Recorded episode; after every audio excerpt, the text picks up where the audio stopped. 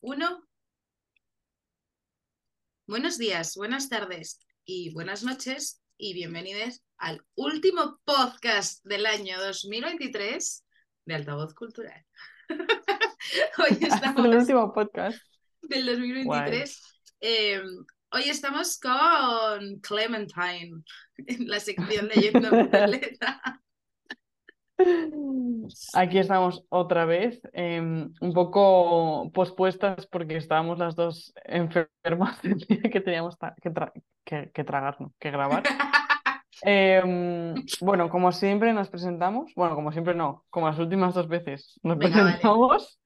Em, yo soy Clementine Lips, soy autora de varios libros de erótica feminista y futuramente de un ensayo sobre la sexualidad femenina en las series que ya está en proceso de edición y corrección. Y aquí tenemos a Ruth, eh, que es la codirectora de Altavoz Cultural y coorganizadora también de esta sección, Leyenda en Violeta, además de... Eh, ¿Qué eres? Diseñadora gráfica. Diseñadora gráfica, eso es lo que. Graphic me estaba saliendo digital, digital artist y yo en plan no, no, no, Podría, podría, podría haberse dado hace unos años, pero ahora no, ahora graphic designer. Muy bien, pues también está muy bien. Em, a mí me sirve. Me parece, igual de imposible. Em, bueno, entonces, eh, nuestro podcast no va de, de digital artists ni hostias así, va de libros, de ensayos feministas y hoy vamos a hablar de Hambre de Roxane Gay. Eh, que no conozca a Roxane Gay, pues no sé dónde vive, porque esta señora es muy conocida, es la autora de este ensayo Hambre, que creo que es el quizá más conocido, si no el de Mala Feminista, también es súper conocido de ella, em, además de, de, varias obras de ficción, que, que ya hablaremos también, porque justo por casualidad, justo antes de leerme este ensayo, había leído una colección suya de relatos cortos que me había dejado una amiga que te quedas loquísima con. O sea, es uno de los mejores libros que he leído este año. Em, pero bueno, empezamos con Hambre. Está, por cierto, Hambre, aquí en España, está editado eh, por la editorial Capitán Swing muchísimas gracias a Capital Swing. Es verdad, hay que agradecer a nuestros sponsors. Claro, por, por dejarnos acercarnos a Hambre, eh, que han sido encantadores como siempre. Bueno, ya hemos leído varios de Capitán Swing aquí en esta sección, así que, pero bueno, para que lo sepáis, aquí en España la tiene, lo tiene los derechos Capitán Swing. Vale. Hambre em, es un ensayo mm, como autobiográfico de la autora, ¿no? En el que básicamente nos cuenta las movidas que ha tenido ella con su cuerpo y el por qué ha tenido esas movidas. O sea, Roxanne Gay, ella cuenta que de pequeña era pues una chica delgada em, y si la veis ahora en fotos vais a ver que es una señora muy grande. O sea, grande en plan de alta y de que ahora es una persona gorda. Y entonces lo que ella nos está explicando en este ensayo es por qué, qué pasó, ¿no? Porque muchas veces, bueno, lo sabemos de sobra, ¿no? Eh, a la gente que, que, es gorda, eh, le, bueno, la, la, idea, digamos, social un poco que se tiene a la gordura es de vagancia, de es así porque quiere, porque no es capaz de, de controlarse, porque come demasiado, porque no hace ejercicio, etcétera, etcétera. Y Roxanne lo que viene a decirnos es que básicamente la historia de cualquier persona gorda, como la historia de cualquier persona en general, es mucho más compleja que eso. Y detrás de, una gordura o de cualquier tipo de, de movida que te pase con tu cuerpo, puede haber cosas muy jodidas de las que obviamente no vas a hablar y por lo tanto pues cuando te insulten y te digan que eres vago porque estás gordo, porque tal, no le vas a decir, no, mira, es que a una persona random de internet, ¿no? No, mira, es que cuando tenía 12 años, me parece que dice ella en su libro, me violaron en, en grupo y por eso estoy gorda. Es como, ¿no? Entonces, un poco nos recuerda que, que cuando opinemos sobre el cuerpo de los demás, que es una cosa que no deberíamos hacer, igual hay que pensarlo un poquito más en profundidad. Total. Sí, sí, sí. Además es que eh, yo que sé, a mí, eh, que yo no conocía su historia, leyéndome el libro, o sea, me parece como algo bastante heavy, ¿no? El, Es fuerte. Como ella te dice, en plan, yo empiezo a comer y empiezo a engordar por hacerme una máscara, ¿no? O sea, una armadura contra el mundo eh, y para que los hombres no me hagan daño y para dejar de ser eh, femenina y para dejar de ser aceptable para el género masculino y que así no me pasen cosas malas.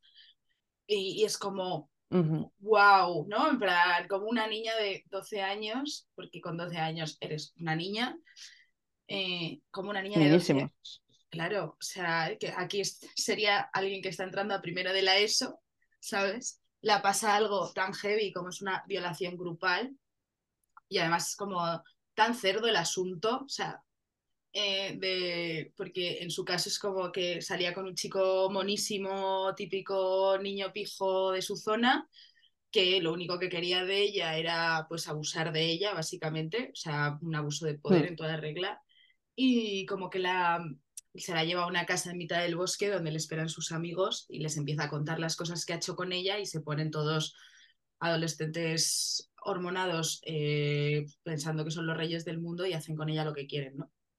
Y dices, mm.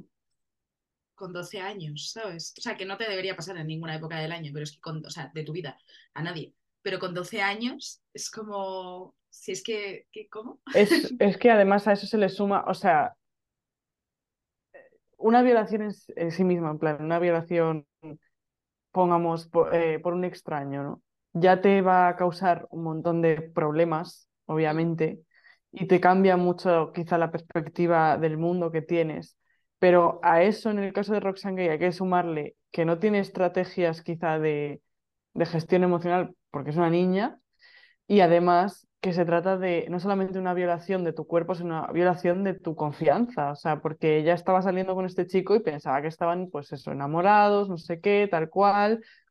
Eh, y, y cómo, o sea, ya no es reconstruir solamente tu cuerpo y superar lo que le ha pasado físicamente, sino también cómo vuelves a confiar en alguien, ¿no? Cómo vuelves a, a confiar que el amor se puede dar para ti cuando te han traicionado de una, de una manera tan, tan heavy.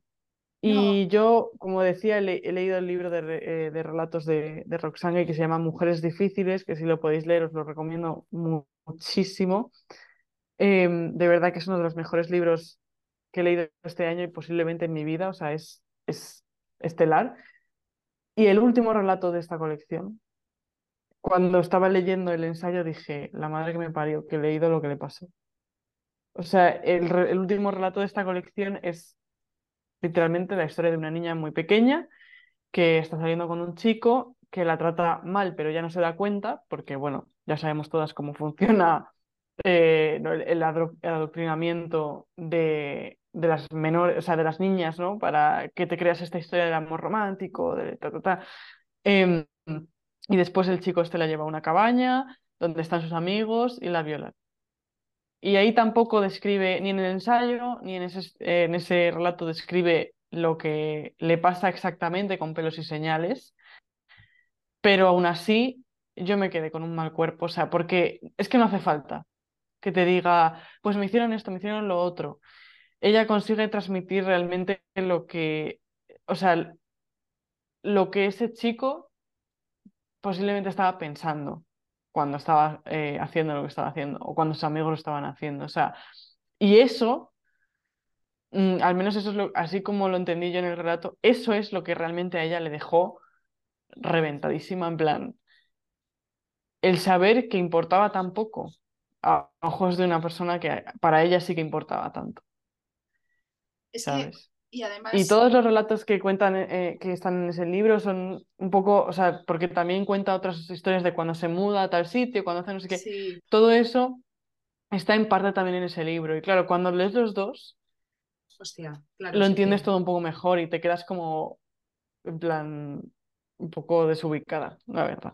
Y además añade, para añadir ya como la pimienta a la situación, eh, cuando a los días de que pase esto, eh, él, como que el grupito de amigos lo cuenta en el instituto, ¿no? En la escuela, o algo así, lo cuenta, lo cuenta en el ensayo, ¿no? Como eh, lo cuentan mm. como si ella hubiera, hubiera accedido libremente, ¿no? Y la empiezan a llamar puta. Y menos mal que tiene la suerte de que sus padres, o sea, su padre por trabajo se tiene que mudar y, y puede como irse Escapar allí. de ahí, sí. Claro, y dices, joder, tío, o sea, es que, o sea, Es que eso también están desempoderando, o sea, es como ya te han desempoderado en plan de muchísimas formas y además esto es que te quitan, o sea, te han quitado tu cuerpo, te han quitado tu confianza y ahora encima te quitan tu historia, en plan, ellos van a contar tu vida por ti. Y nadie, nadie va a creer, o sea, esta señora Roxane Gay, ¿cuántos años debe tener ahora? ¿Como cuarenta y tantos? O sea, cuando ya tenía 12 años, esto de la cultura de la violación, creer a la víctima, todas estas cosas, 49. mm, 49 años, pues, o sea, imaginaos, claro, o sea, eso era como eh, eh, hablar en, en- en otro idioma, o sea, no- nadie entendía eso, ¿no? Ahora quizá una niña a la que le, a la que le pase eso, por lo menos, em, aunque obviamente no le debería pasar a nadie, quizá el sistema está más preparado, sistema educativo, sus padres o su entorno está más preparado para defenderla después, ¿no? Y, y darle lo que necesite, ayuda psicológica. Tienes que tener suerte, o sea, obviamente eh, depende del contexto, depende de tu familia, depende de quién te haya Claro. tocado, pero las probabilidades han aumentado un poco. No, O puedes es- encontrarlo por internet, ¿sabes? En plan, ciertas comunidades que te ayuden a entender lo que te ha pasado, por qué te sientes así y todas estas cosas. Eso antes no existía, no. ¿no? Y, a- y aparte, eh, que ya lo dice, ¿no? Al final del ensayo, que sus padres conocen al final su secreto, gracias a que ella los publica, o sea, publica sus libros, y que el padre le dice, si no me Sí, hubieras dicho, yo hubiera hecho justicia por ti. Mira, como, ¿qué herramientas tiene una niña de 12 años a la que le han roto por dentro de mil maneras, eh, o sea, física, mental, social, eh, en, en- en muy poco tiempo, ¿sabes? Que no ha sido capaz de gestionarlo, o sea, como que le, o Mm. sea, que está bien, o sea, que dices, coño, pues a lo mejor si ella lo hubiera contado, hubiera llegado a casa, hubiera dicho, me pasa esto, pero también era como que ella lo dice, ¿no? Mi familia es eh, de descendencia eh, de Haití, eh, me parece, puede ser, sí. y, y son como súper cristianos y súper no sé qué, entonces ella la vergüenza, se le suma la vergüenza de cómo voy a llegar a casa a decir que mira lo que me ha pasado porque la culpa es mía. Claro, Wow. porque, porque el hecho de que ella estaba en una relación con este chico y, y tal, o sea, eso desde fuera podemos pensar que lo lógico es pensar, no, no, no es tu culpa, no es tu culpa, ¿cómo ibas tú a saber cómo tal? Pero eso no quita que cuando a ti te ha pasado eso, tú pienses, ¿y cómo he sido yo tan tonta de, de creerle o de lo que sea, ¿no? Porque al final también, eh, no sé dónde lo leí, eh, creo que es eh, de una, de una psicóloga que es como experta en violencia sexual y tal, habla inglesa, que, mm, que decía, cuando tú crees que tú tienes la culpa, que tú lo podrías haber evitado, etcétera, tú piensas que tienes el control y que por lo tanto no te va a pasar otra vez, porque has aprendido y eso te ayuda en cierta me- medida a sentirte algo más segura en el mundo. Claro, Con el, o sea, con la contraparte de que en realidad luego no, porque todo el sentimiento de culpa, de vergüenza, de cómo he podido tal, no te ayuda en tu recuperación tampoco. Pero es un poco esa es la lógica, ¿no? De decir, si ha sido mi culpa, yo lo puedo evitar. Si han sido los demás que han actuado sobre mí y yo no tenía manera de pararlo, es que cómo sales a la calle otra vez, claro. ¿sabes? Ya, tío. Es que es, no sé, o sea, es verdad que a mí eh, ha sido un ensayo para mí, eh, que, o sea, lo iba leyendo y era como, uff, es que qué jodido, ¿no? Porque también luego cuando habla, cuando es más mayor, cómo se relaciona, ¿no? O sea, Hmm. es como, Bueno, es que es, yo creo que, que ha sido súper valiente por su parte. Seguro que si oye eso le dan arcadas de súper valiente. Em, pero de verdad lo pienso porque creo que esto le pasa a muchísimas mujeres, de verdad, ¿eh? A muchísimas mujeres que, que sufren, no tienen ni siquiera por qué ser una violencia tan extrema como, como la que le pasó a ella, ¿no? Pero algún, es que no quiero decir abuso menor, pero eh, como violaciones de tu voluntad, ya, menos heavies, que a lo mejor ni siquiera son punibles legalmente, o en fin, pero que se van acumulando Y eso genera al final un trauma, porque lo que estás aprendiendo es que tu voluntad no tiene validez. Ya. Y aquí se me van a lanzar encima, ya lo sé, pero yo veo clarísimamente una conexión. No digo, no estoy diciendo en todas las personas, no estoy diciendo esto es absoluto, pero yo veo clarísimamente en una, una conexión entre el mundo BDSM, dominación, sumisión, em, todas estas reglas y tal que también tiene ese mundo que ayudan a, sentirse como más cómoda en estas situaciones y eh, casos de abuso, mm, casos de violencia sexual y mujeres cuya autoestima está bastante destrozada por todas estas experiencias o por experiencias, como decía, que, que legalmente no son punibles, pero que también están un poco traspasando sus límites constantemente.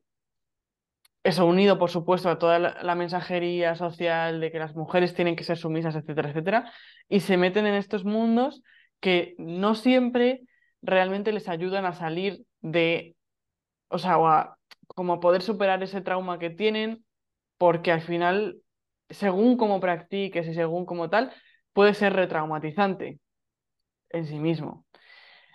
Y creo que Roxane Gay un poco nos lleva por ese camino. En plan, nos está explicando cómo en su caso y posiblemente en el caso de otras mujeres, ese es el camino que, por el que ya más o menos va. En plan, se mete por ahí. No lo he oído solo de Roxanne, lo he oído de otras mujeres. Eh, habiendo escrito erótica y demás, me he metido un poco en esos, en esos mundillos para entender y demás, y al final lo que veía era eso, muchas veces, no estoy diciendo siempre, como he dicho antes, pero muchas veces veía eso. Y decía, aquí hay algo que hay que sacar, hay algo que hay que contar. Porque no me, o sea, creo que es un tema muy complicado y no soy la persona adecuada para tratarlo, pero creo que alguien tiene que hablar de eso, porque no podemos ignorar que existe cierta conexión entre una cosa y otra.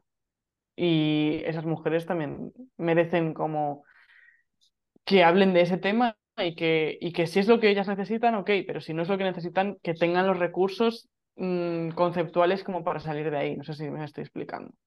Mm, meh, regulinchi, regulinchi. Pero. O sea. Sí, sí, dale, dale, perdón. No, o sea, lo que quiero decir es. Cuando estás expuesta, es expuesta a cierto tipo de violencias, una de las posibles salidas para ti puede ser reproducir la violencia que te ha pasado en un entorno que tú consideras más seguro. En el caso del BDSM es posible que sea, o sea, el tema dominación, sumisión, eh, violaciones eh, ficticias, este tipo de cosas, cuando tú lo haces, tú reproduces eso con una serie de normas en las que se presupone que tu consentimiento está eh, clarísimo, o sea, clarísimamente, en plan, eso es como el núcleo del BDSM, ¿no? En plan, si dices que no, se tiene que parar ipso facto. Em, tú puedes reproducir lo que te ha ocurrido en un entorno, o sea, de, mm, de, alguna manera como cerrar la herida de esto me pasó y cuando yo dije que no, no se respetó y, y eso es lo que me ha causado este trauma, ¿no? Volver a hacerlo, pero donde cuando el no, tu no sí que se respeta. Y creo que esto, o sea, Roxanne nos lo está mm, insinuando un poco en el ensayo. Lo he oído de otras personas que también han sufrido mm, eventos traumáticos en su vida, sexualmente hablando, y que han seguido ese camino. Pero como no se habla, me parece que hay personas a las que eso les va bien y, y consiguen sanar, y hay personas a las que eso no les va bien y no consiguen sanar y se hacen más daño a sí mismas y no saben cómo salir de ahí. Y como es un tema que no se habla, porque es muy tabú, porque por un lado la comunidad BDSM se te va a echar encima y por otro lado la comunidad no BDSM también, porque es como, ¿cómo hablas de esto? Los de BDSM son así, son así, tal. Mm, al final lo que pasa es que las personas que están practicando eso, a los que no les está sentando nada bien, no tienen el conocimiento o no tienen como los, los recursos para comprender por qué a ellos no les funciona y poder salir de ahí. A ver, pero. Porque es tabú. A ver, yo entiendo lo, entiendo lo que quieres decir, pero a ver. Eh, voy por partes. eh, sí es verdad que yo también he, visto en dinámica, o sea, una dinámica muy, muy, muy tal, de gente que ha sufrido algún tipo de, de violencia, ya sea maltrato tal, no sé qué, o agresiones sexuales, eh, que se meten en el BDSM como para, o sea, como, como salida, muchas veces, ¿sabes? Que no son todos, volvemos a lo mismo, o sea, esto es un porcentaje y no podemos hablar tampoco del BDSM como eh, un género, ¿no? En plan, no como un género, como, como un nicho, como una secta, como un tal, ¿no? Porque yo conozco, conozco casos, y aquí, aquí me voy a ir un poco por las ramas, pero luego reconecto, ¿eh? Conozco casos eh, mediáticos en España que ha pasado de que un tío ha asesinado a una pava y resulta que practicaba BDSM y se ha castigado a la comunidad entera del BDSM y lo mismo hablas con, con gente de dentro y te dice, a ver, pero es que no puedes culpabilizar un no un, un grupo de gente que, que hace unas prácticas sexuales con una persona, ¿sabes? O sea, es que es Mm, así. Entonces, o, o a la inversa, ¿sabes? Pero yo que sé que al final lo que yo creo que la base del problema de todo esto es educacional totalmente, porque si volvemos a lo mismo de que hablamos siempre en todos los podcasts, ¿no? Si eh, nos enseñaran al mismo tiempo eh, la raíz cuadrada, ¿sabes? Hacer raíces cuadradas, al mismo tiempo una gestión emocional y se, se nos inculcara desde pequeños a eh, tener la libertad de hablar de nuestros problemas, de, que la, de una confianza, ¿no? de tener un, una, una red de cuidados, de la importancia del tú como persona, de que todo lo que pienses, todo lo, lo que te duela, todo lo que te alegre, que te, tiene que ser importante, o sea, se nos educara en un sistema en el que se tuviera en cuenta los sentimientos del de, eh, el individuo, eh, mm. nos, nos, ahorraríamos muchísimos pasos en este caso, ¿sabes? Porque, eh, Sí, muchísima, muchísimo dolor. eh, porque ayer salió esto en la conversación eh, que tu, tuve unos amigos que han ido a un monólogo al teatro a ver a una, a, ¿cómo se llama la actriz? A una actriz española que tiene un monólogo que habla de, de una violación, de, de, un rollete de trabajo, que la viola, no sé qué, que denuncia. Y hasta la ley del sí o sí, si tú denunciabas una agresión aquí en España, eh, pues por lo visto la única que declaraba era la persona denunciante, no tenía que declarar, porque la presunción de inocencia existía. Entonces, cualquier cosa que pudiera ser objeto de duda, ya, ya actuaba desfavorable a la persona denunciante. ¿Sabes? Entiendo, sí. Eh, entonces es como, si ya partimos de la base de que tú dices que has tenido una relación de maltrato, tú dices que te han agredido sexualmente, tú dices que te ha pasado no sé qué por la noche, eh, que te han seguido, que a todas nos han seguido a casa, ¿sabes? Un hombre, a todas nos ha seguido a casa en algún momento de nuestra vida, o sea, a, a, a chantarnos por la calle y nos han seguido hasta la puerta del portal. Eh, y eso es pero tú lo dices y es como, bueno, pero eso nos pasa a todas, ya es un problema de base, es que a, a mí me da miedo ir por sola por la noche por, por la calle a ciertas horas en mm. ciertos momentos. Pero como no se, nos, o sea, no se nos gestiona, no se nos enseña a gestionar y no se nos enseña a la importancia del individuo, de los sentimientos del individuo, cuando pasan cosas agresivas, o sea, o cosas dolientes que tienen que ver con agresiones, eh, si, si, pusiéramos más foco en una educación mental, de salud mental, ¿sabes?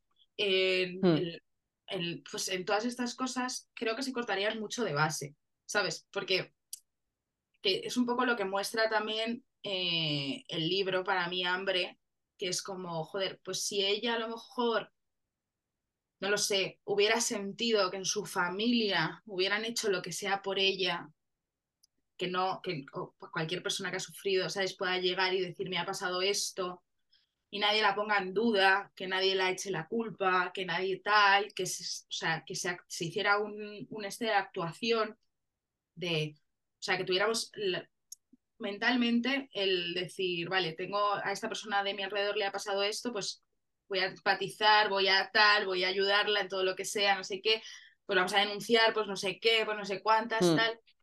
Eh, la vida seguramente de Roxanne sería diferente, que es lo que dice ella al final del libro, ¿no? En plan, de yo me pregunto que, que en el universo paralelo, en plan, si a Roxanne de 12 años no hubiera pasado eso, ¿cómo sería su vida? ¿Sabes? Sí. Ya, ya. O sea, que... a mí sí. creo que para mí es más educacional y del sistema, que el sistema, como siempre decimos en los podcasts, está roto por dentro porque no se da importancia al individuo. O sea, y a tus vivencias y a las cosas que te duelen. Y a la salud mental, lo primero. Yo creo, es curioso, es curioso porque por un lado le damos muchísima importancia al individuo, ¿no? Porque la libertad individual es como sagrada. Eh, o sea, porque lo hemos bebido de Estados Unidos. Pero, pero se le da importancia al individuo cuando, digamos, no, en cierto sentido no importa y cuando realmente importa lo que el individuo quiere, se le da importancia al grupo o al sistema de creencias em, de esa sociedad. Entonces es interesante cómo eso se, se equilibra porque em, yo creo que no le damos importancia tampoco a lo colectivo, a lo colectivo como algo que nos pueda nutrir. Eh, se lo damos a lo colectivo cuando se trata de, de tener una identidad un poco falsa, ¿no? En plan de yo es que soy tal, en plan yo es que soy de, mm, de Podemos o yo soy de Vox, ¿sabes? Este tipo de, de cosas colectivas. O yo soy feminista y, y, yo, yo no. En plan, que esa conversación no la he Em, tenido. pero Sí, eso es como, vale, ¿y qué? O sea, no, es importante, ¿no? Por un lado, pero por otra parte, eso no es lo que te va a salvar si te pasa algo chungo, en plan, si te quedas sin trabajo, si te pasa lo que le pasa a Roxanne, si, em, si te, si pierdes una pierna, yo qué sé, lo que sea. Eso, esa identidad política o lo que sea, no te va a salvar el culo. Lo que te va a salvar el culo es tu, tu red de cuidados. Y esa red de cuidados, que es colectivo, o sea, es parte de lo colectivo, a eso no le damos importancia. claro, Eso, ¿qui- ¿quién tiene, cuántas personas tienen realmente una red de cuidados que está basada en el cuidado mutuo y no en la obligación o en el, bueno, pues es lo que me ha tocado, aquí me quedo, claro. No, y, a- ¿sabes? y aparte que, que te- lo, también algo que has dicho muy guay, que lo tenemos tan interiorizado la salud mental mm, ahora, ahora, y bueno, y hay mucha gente que tiene muy interiorizada la salud mental y no está yendo a terapia. Y de aquella manera, Claro, y- pero y no está yendo a terapia, y no estás aquella manera. ejerciendo. O sea, a todos nos encantan los mensajes motivacionales, ¿no? Del rollo, eh, bueno, todo pasa, eh, no te preocupes, eh, te deberías ir a terapia, deberías hablar con un profesional, no sé qué. Nos encanta soltar así las cartas a todo el mundo, pero en el momento en el que tú, yo, eh, propio, tiene un problema, es como me quedo en mi casa y ya se solucionará. Y es como, no, tío, la salud mental, o sea, es muy importante. Y, y la red de cuidados es verdad que también te digo, y esto yo creo que se hace con los años. Eh, con 12 años no tienes una red de cuidados, Obviamente, es tu familia, si tienes suerte, a lo mejor tu familia es idiota, es que eso, claro, eso es lo que te ha tocado. Claro. Eh, yo, yo creo que puedo decir con 30 años que tengo una red de cuidados increíble, pero también tienes que trabajarla, que a todos nos gustan que nos cuiden, pero luego cuando tenemos que cuidar no está todo el puto mundo. Y eso es así. A todos Mm, quieren, to- todos nos encanta tener gente a nuestro lado que nos cuide, pero no cuidamos a los demás, ¿sabes? Es que es una, es una putada, eh, porque dices, imagínate que a Roxanne no le hubiera pasado con 12 y le hubiera pasado con 20 y está en la universidad. ¿Sabes? Porque yo, por ejemplo, me leí uno de mis libros favoritos que se llama Lovely Bones, es de Alice Sebold, ya te lo dejaré. uf, no, lo he leído. Y la primera vez que lo leí lo tiré contra el suelo, porque pero no pude. espera, lo- pero la autora tiene un libro que se llama Afortunada, que es el primer libro que sacó, Me está que, sonando mucho. eh, que es eh, que la violan en la universidad. O sea, ella está en un campus, no sé qué, y una noche volviendo, pues a un tío la viola. Entonces es toda la búsqueda de su violador, todo el juicio, eh, todo lo que pasa a su alrededor. Y esto estamos Mm, hablando que afortunada, si no me equivoco, eh, afortunada Liz Sebold. O sea, a mí me gusta Lonely Bones porque le tengo cariño, en plan, pero eh, a mí el libro que más me gusta de Liz Sebold es este. Salió en el 99. Es una crítica total a eh, las violaciones que se hacen en Estados Unidos en las universidades que pasan por alto, ¿sabes? Pero bueno, la tía lo sí, cuenta, es, es su vivencia, ¿vale? eh, ella al final, porque llega a su campus, después de que la violen, llega a su tal, eh, las compañeras todas salen, no sé qué, la cogen, la sientan, ya empiezan a llamar a la policía, no sé qué, no sé cuántas, llaman a su familia, no sé qué, y de repente se ve rodeada y en ningún momento se siente juzgada, ¿sabes? Que tiene esa suerte. Por eso te digo que a lo mejor, imagínate en este caso, ¿sabes? Por hacerte un paralelismo, que es una violación igual, en plan, o sea... Eh, Hmm si a lo mejor a Roxanne lo hubiera podido gestionar de otra manera, pero es que es verdad que con 12 años, tío, que es que tienes la inocencia de la infancia todavía metida en el Yo, lo- yo, yo también, tía, lo que me preguntaba, yo no, no me acuerdo si dice cuántos años tiene el chaval, pero creo que como mucho es un par de años mayor que ella. Y yo decía, pero, pero ¿qué clase, o sea, ¿en qué clase de mundo vivimos? Como para que un chaval de entre 12 y 14 años sea capaz de tal crueldad. ¿Dónde lo ha aprendido? En plan, o sea, ¿cómo puede ser? No lo entiendo, de verdad que no lo entiendo. En plan, no me entra en la cabeza cómo se te puede pasar eso. O sea, eso lo ha tenido que aprender. Porque no me parecería tan raro, por desgracia, que un niño de 12, 14 años abuse de una compañera suya, en plan, se aproveche de ella, como estaba haciendo, o le meta mano cuando ya no quiere, o cosas así. sí, Pero que haga una violación grupal de la violencia que, eh, que Roxanne relata, yo dije, pero esto de, es que esto de dónde ha salido, esto no ha salido de su cabeza. Porque es que no, ¿cómo eres tan ima- o sea, imaginativo en el más sentido con, con tan pocos años? Es como Y es que, demasiado inteligente en el mal sentido.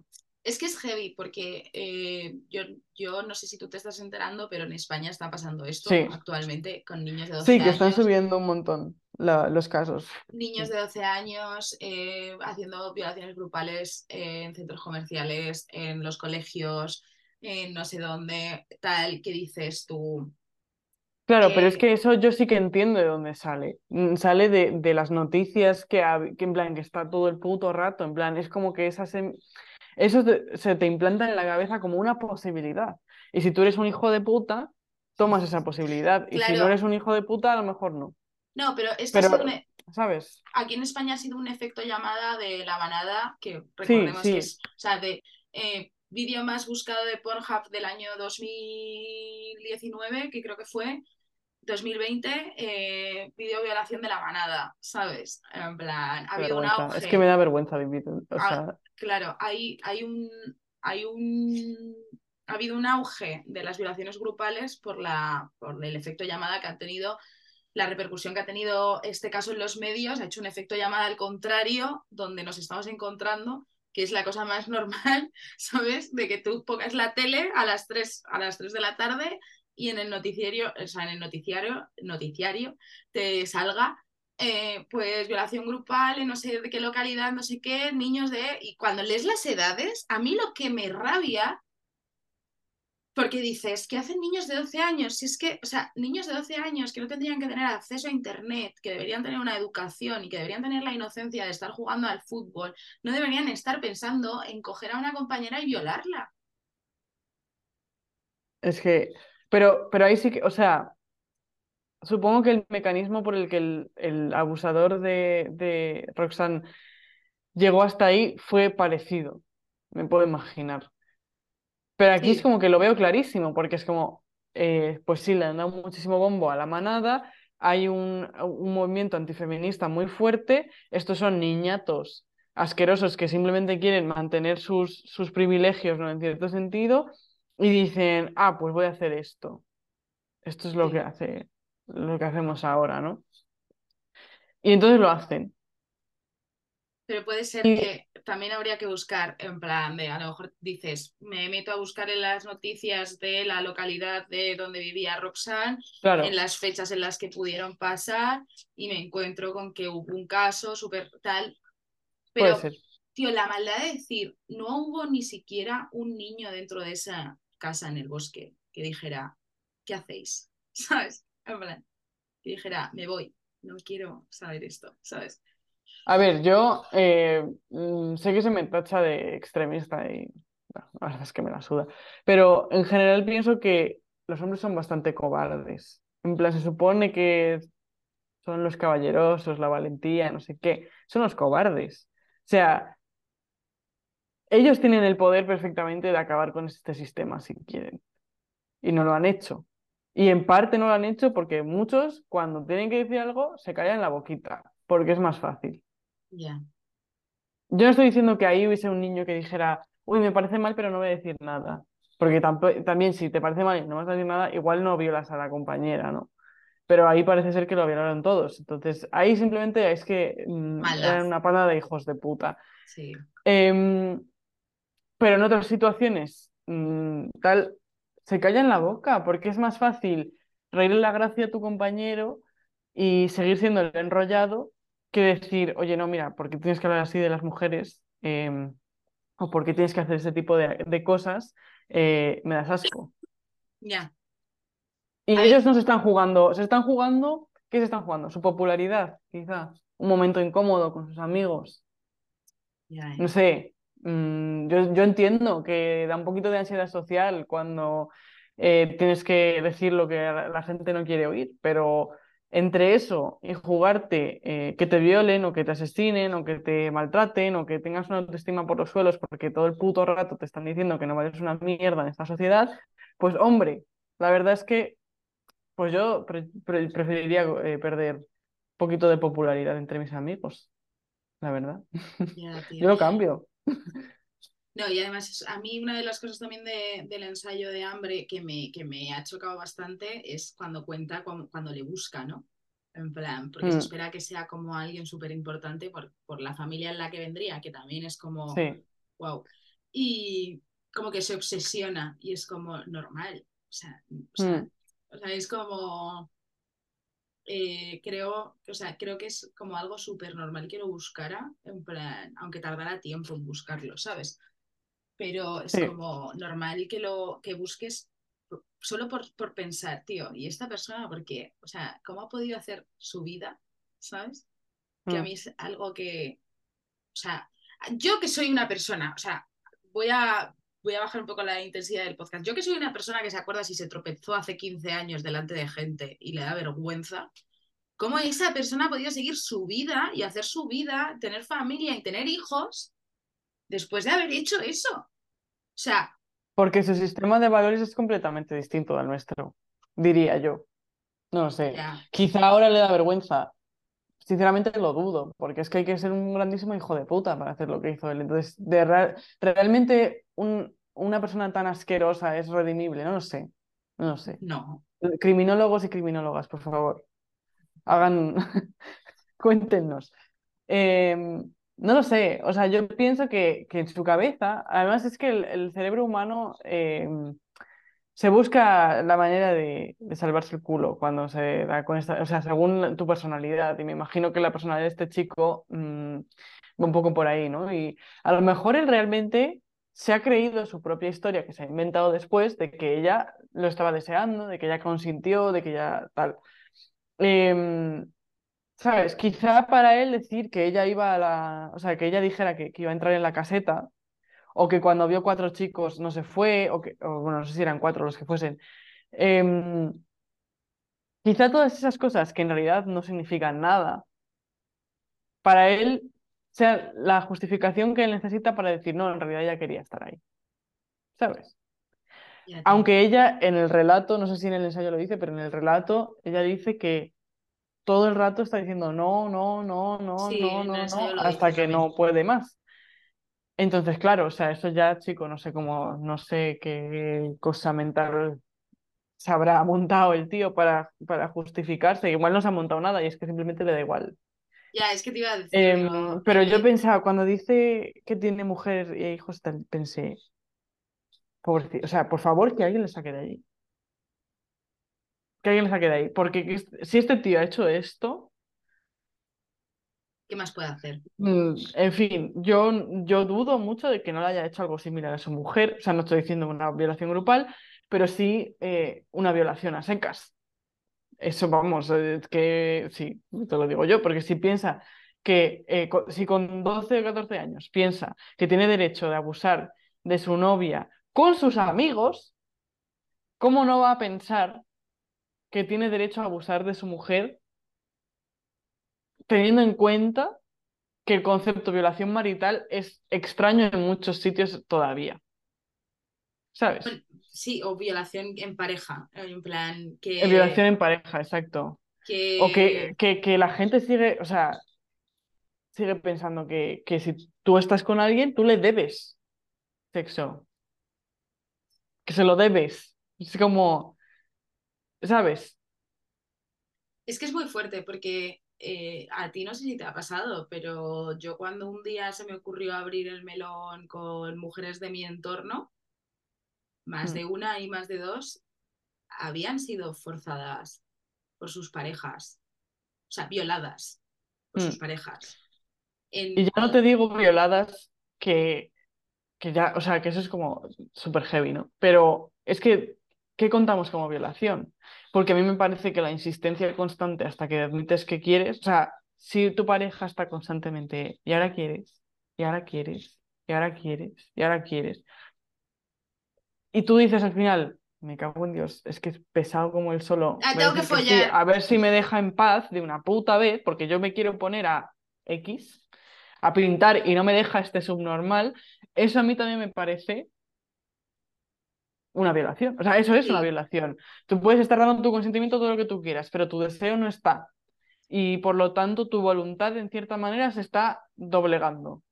No, o ya no es eso, o porque bueno, que, que, pesados hay en todas partes, pero y a mí me parece peor, tío, el que empieza, ¿qué pasa? Que ya no te pongo. Ya no te pongo. No, o sea, todas estas cosas, claro, no, les ponemos nombre. O sea, no, no, decimos, eh, en plan, todavía nos queda tanto camino para llegar a llamar eso violación a nivel social, porque obviamente hay, sexólogas y psicólogas feministas que lo conciben como tal. Pero ya te digo, en plan, que eso sea absolutamente y tajantemente un no. No puedes hacer esto. Estamos tan lejos de eso. Pero, uff, eh, claro, o sea, estamos muy lejos de eso, pero yo siempre me pregunto en estas situaciones, ¿no? En plan, em, ¿tú has escuchado a alguna amiga decirte, no, es que yo estoy todo el rato diciéndole que por qué no quiere, por qué no sé qué, por qué no sé cuántas? O sea, no. No. es como, yo si mi pareja, eh, o, mi, o sea, mi pareja, sí, bueno, si mi pareja, yo, o sea, yo estoy con una pareja y de repente eh, hemos quedado para dormir y las cuatro veces anteriores hemos chuscado y esta estamos viendo una peli tranquilamente y yo tengo ganas, me insinúo un poco y me dice, estoy cansado. ¡Ay, estás cansado! Ay, bueno, pues no pasa nada. ¿Sabes? Si es al revés, es, pero ¿estás cansada? ¿Estás...? Pero un poquito... No te preocupes, tú túmbate. Claro, tú no te preocupes, yo, yo me encargo. O sea, es que yo, el yo me encargo, es como, tranquila, yo me encargo. Pues cógete el huevo este masturbador y te das una paja, si quieres, encargarte de algo. Yo es que, yo he llegado a decir, ¿qué te quieres follar? ¿Un muerto? Ya, tía, ya. yo me encargo. es que es heavy. ¿No? O sea, yo me encargo. En serio, o sea, ¿a ti esto te parece un planazo? O sea, hombres del mundo, no es un planazo. O sea, ni siquiera planazo, o sea, ¿a ti te parece normal? O sea, tú a tu amigo le harías eso. Le, en plan, le diría, tu amigo te diría, no, tío, no me apetece tal. Y tú estarías, no, venga, que sí, venga, venga, que seguro que sí, que sí, que sí, que sí. o sea, te, entra en la cabecita, en plan, es que es que es como, mm, es lo que tú dices, a una tía, la mayor parte de las tías eso no se le pasaría por la cabeza, porque sería en plan, pues si me ha dicho que no, es que no quiere, punto, en plan, ya está, pues no quiere. No quiere una taza de té, no quiere follar y no quiere sacar al perro, yo qué sé, no quiere. y no quiere hacer la cena, punto. equivalente, no quiere, punto, ya está. A nosotros no hay que explicarnos que no es no. Tampoco hay que explicarnos que, mm, no sé, es no. Ni hay que explicarnos que, nada, es que hoy estoy cansado, es no. No hay que explicar nada de eso. Y cuando se trata de ellos entender en su propio cuerpo o en el cuerpo de sus colegas que no es no, tampoco hay que explicárselo. Lo que pasa es que cuando se trata de nuestro cuerpo, para ellos, obviamente, sus deseos están muy por encima de los nuestros. Ya. Lo que No, no, nosotros no. queramos o dejamos de querer es que da igual, es que les importa tres pimientos. Sí. Entonces, y eso, para mí, es una muestra de si te quiere o no te quiere. Te puede regalar 20 rosas el día de tu cumpleaños y llevarte a Filipinas de viaje, de bodas, eh, y puede regalarte todo lo que tú quieras y puede llevarse súper bien con tu madre, todo lo que tú quieras. Pero si tú le estás diciendo no quiero y él no lo acepta, no te quiere. Porque una persona que te quiere va a respetar que no te apetece y no te va a someter a esa violencia, porque eso es lo que es al final, violencia. Una persona que te quiere no quiere que sufras violencia, mucho menos a sus manos. Entiendo que a veces mm, no nos estamos leyendo bien, no nos estamos enterando, ok, pero si es sistemático, como es el caso de, del tema eh, presión y violaciones en pareja, pues ahí, ¿qué, qué quieres que te diga? Pero me parece que hay otro Ya, problema tío. detrás. ¿sabes? Es que además, yo que sé, es un melón, es un melón importante y, y creo que también es algo en lo que nos deberíamos centrar como sociedad, ¿sabes? En plan de que Ya, existe. pero es que yo creo que, que no somos capaces porque es que ni siquiera entendemos, porque está súper normalizado en términos generales, ya no solo en, la- en las parejas, eh, no entendemos lo que es la manipulación. O sea, no, no- creo que no somos capaces de, de, plan, o sea, pienso que pensamos que la manipulación a veces está bien y a veces está mal, según nos convenga, en lugar de ser conscientes de que la manipulación está mal, punto.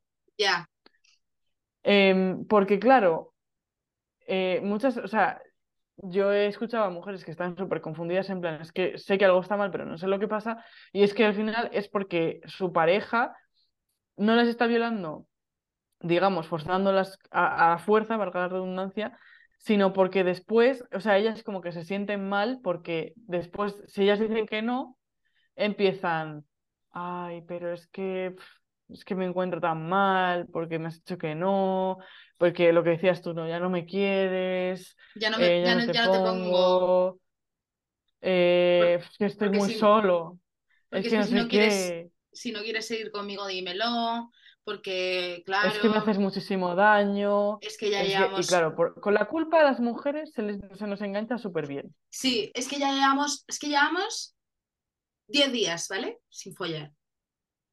Llevamos 10 días sin follar, ¿sabes? Es que no lo entiendo. Si antes follábamos cada 3, 4 días y ahora ¿por qué llevamos 10 días sin follar? ¿Es que no quieres estar conmigo? Claro, o sea, y también es como em, de una falta de empatía, porque Total. normalmente si pongamos que tu libido es, eh, está al nivel de follamos tres o cuatro veces, eh, o sea, cada tres o cuatro días, como has dicho, ¿no?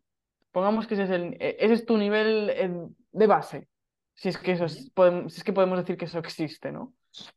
Em, si tu libido ha caído, si tú estabas en este punto y tu libido ha caído, algo pasa. No, Puede ser cualquier cosa. pero que también hay que Puede ser entender. que el tiempo ha pasado y la emoción de esos primeros meses se ha pasado. Puede ser que tengas estrés en el trabajo. Puede ser que te has enfadado con tu madre. Puede ser que ha hecho algo que te ha molestado él. Puede ser que lleva 10 días sin limpiar la ¿sabes? los platos y lo has tenido que hacer tú todos esos días. En fin, pueden ser muchas cosas. Entonces, cuando eso pasa, igual no hay que decir, eh, llevamos 10 días sin follar y normalmente follamos 3, 4 cada tres o cuatro, eh, ¿qué pasa aquí? En plan, no me quieres, sino que tienes que preguntarte, ¿qué le está pasando a ella? ¿Qué puedo hacer yo para mejorar su bienestar general? Sí, Em, porque algo pasa. En plan, este es un síntoma de que algo está pasando. ¿Qué está pasando? Pues, y, y- pero, pero a mí me ha pasado de explicarlo en plan de, joder, pues tengo mucho estrés en el trabajo, estoy muy agobiada por esto, porque tal, porque no sé qué, y no tengo la cabeza y no me apetece. No, pero si el sexo viene genial para desestresarte. ¿Ves? Es que esto es lo y, jodido de la y tú manipulación. diciendo, y tú diciendo, pavo, me has preguntado, porque esto solo, o sea, esto siempre ha sido con hombres, ¿vale? Pavo, me has, me has preguntado, ¿sucede algo? Y yo, con mi sinceridad absoluta, te he contado qué coño está pasando. Y tu empatía, tu empatía ha sido esta. Cero. ¿Sabes? O sea, en vez de decir, joder, pues que necesitas, quieres que vayamos a dar un paseo, pues quieres estar aquí tranquila, pues no sé qué, yo estoy aquí para ti, no te preocupes, que sería lo normal que yo haría, yo como persona individual, es lo que yo haría si mi pareja sexual en ese momento viene y no le apetece, o sea, ¿qué necesitas? ¿Sabes? ¿Qué necesitas? O sea, no, no tenemos por qué follar, pero ¿qué necesitas? No, no, pero si el sexo viene genial para desestresarte, si el sexo no debería ser... Es que eso es lo que te digo, en plan, no estamos en un punto en el que podamos, podamos abordar este, este tema a nivel social, porque yo creo que la gente no lo entendería. En plan, lo que este tío ha dicho, o sea, hipotético, lo que este tío, bueno, en fin, en fin que follar viene muy bien para desestresarse, es verdad, posiblemente. Hombre, Es la verdad. la... ¿Qué pasa? Que este tío no lo está diciendo de buena fe, obviamente. No. Pero si tú le dices, eh, eres idiota, te va a decir, ay, no, bueno, era una broma. Ay, no, bueno, pero si es que es verdad, es verdad, que total, no sé qué. ¿Sabes? Y se Es va a hacer encima el que estoy- longis. Encima que estoy pensando en ti para que tú estés mejor y ya te vale que te lo tomas todo a la tremenda, Todo ya mal. Sí, pensando no, que lo único que quiero es ponerte mirando para Cuenca y tú ya pensando que es que madre mía. eh, Y ahí está el problema, porque tú no puedes probar que él no lo estuviera diciendo de broma, pero tú sabes que no lo estaba diciendo de broma, porque no somos tontos y sabemos leer el tono, sabemos leer la expresión corporal, en fin.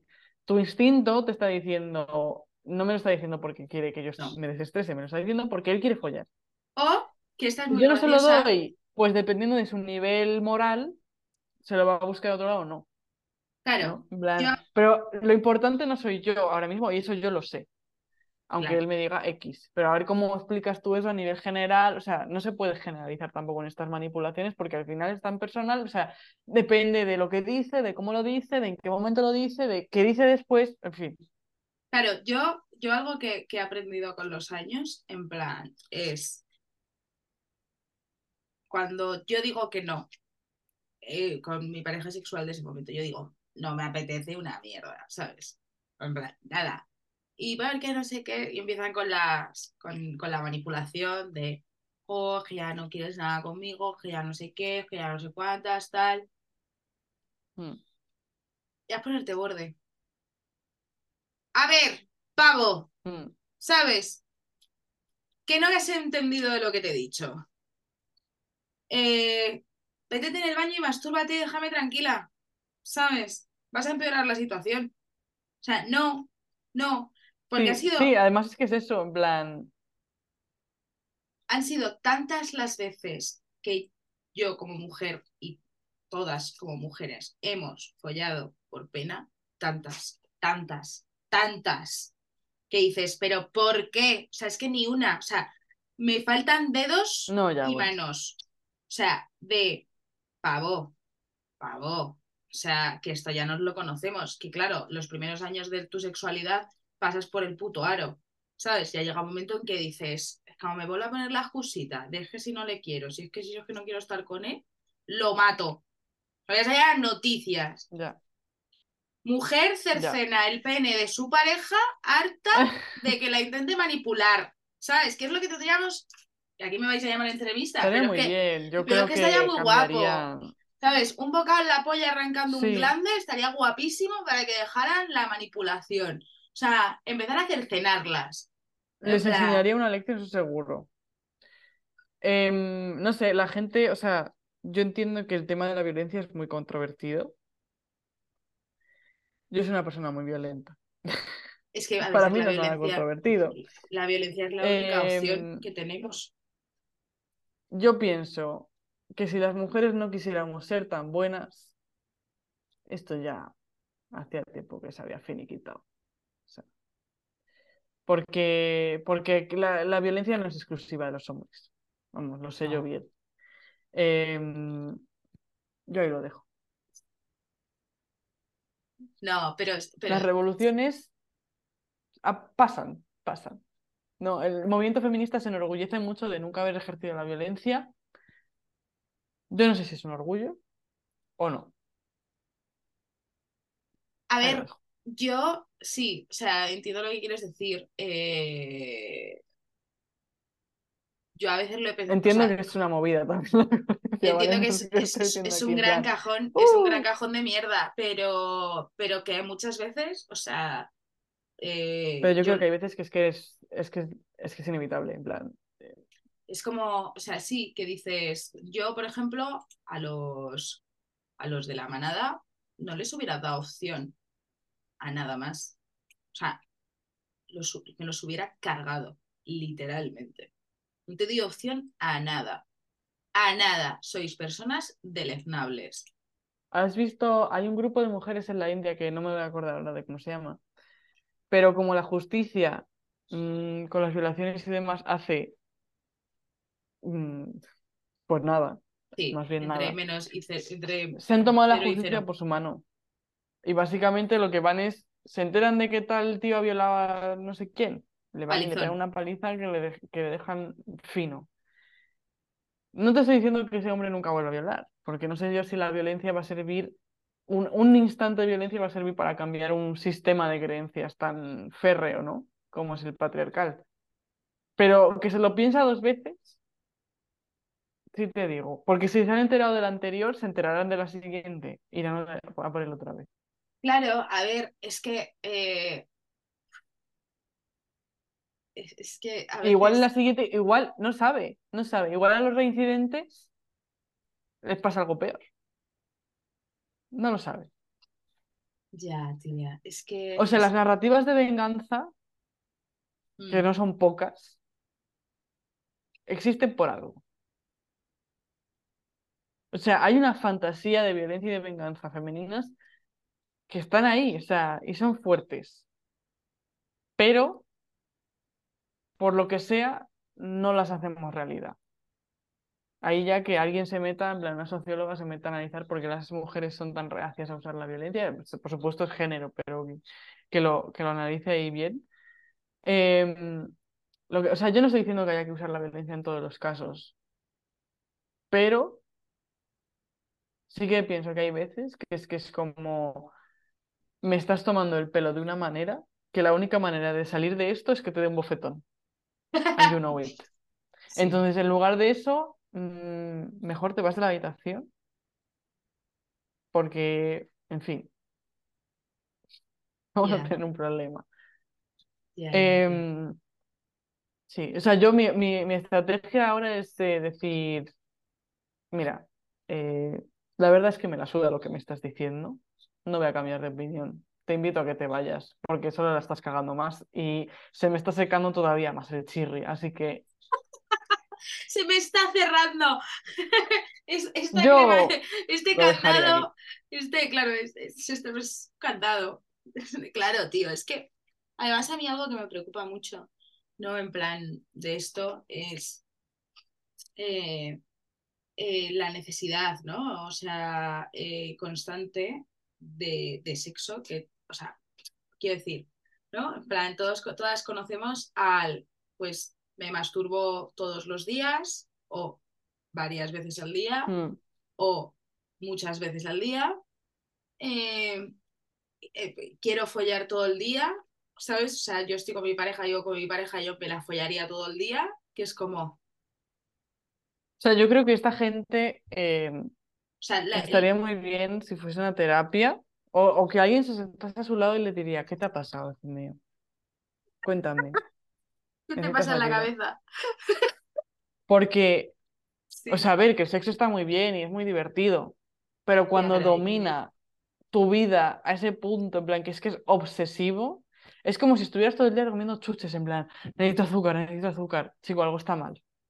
Claro, es que Míratelo. además, yo esto, yo esto eh, dentro de eh, mm, las preguntas que ahora estoy haciendo, que hago a los hombres, que yo siempre les hago, les hacía dos, ahora voy por cuatro ya.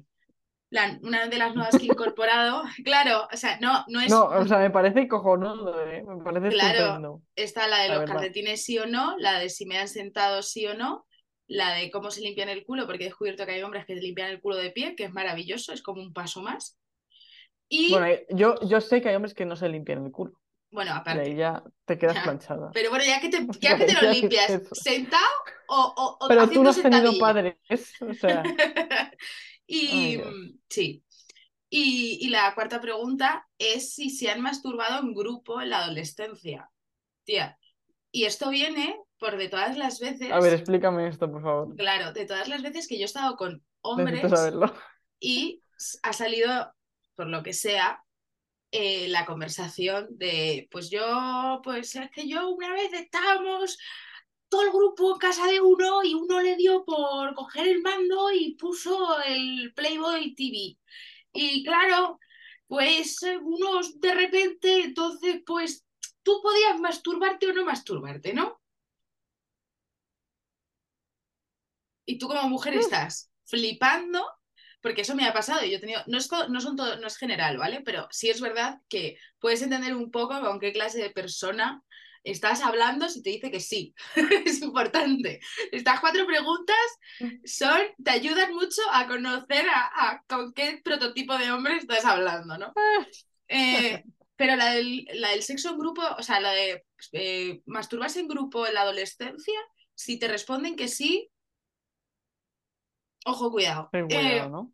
Claro, porque yo lo entendía, porque yo lo entendía rollo, pues a ver, antes con los VHS, el que conseguía un VHS era el que tenía el control, porque era, eh, yo entiendo que hace 40 años eso fuera algo normal, porque no tenían acceso a internet y al porno, entonces era como algo nuevo, ¿no? El poder Mm. ver una película erótica en tu casa. Pero que alguien de 30 años con internet desde la adolescencia te diga que ha hecho eso, preocúpate. O sea, preocúpate. O sea, como, Vale, ¿cómo y si te responden, vamos a darle pautas a nuestras oyentas.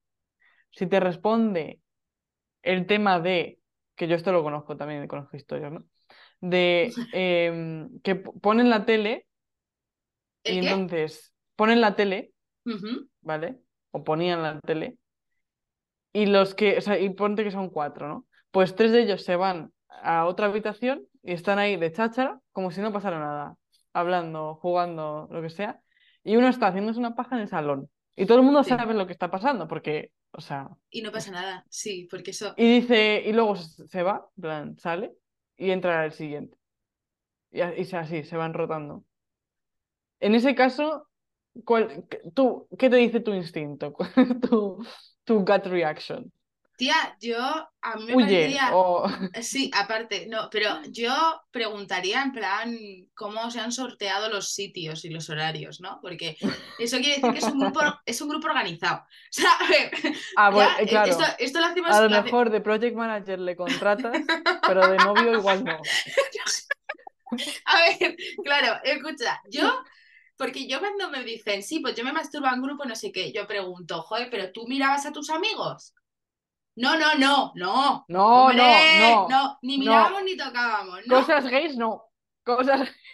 No, yo no tocaba. Pero cabrón, si estás en la misma habitación. Claro, yo no tocaba ni miraba. Yo cada uno ahí a lo suyo. Y yo pensando, tía, yo no quedaba con mis amigas Mirando al techo, por Dios, no vaya a ser que veas un pene.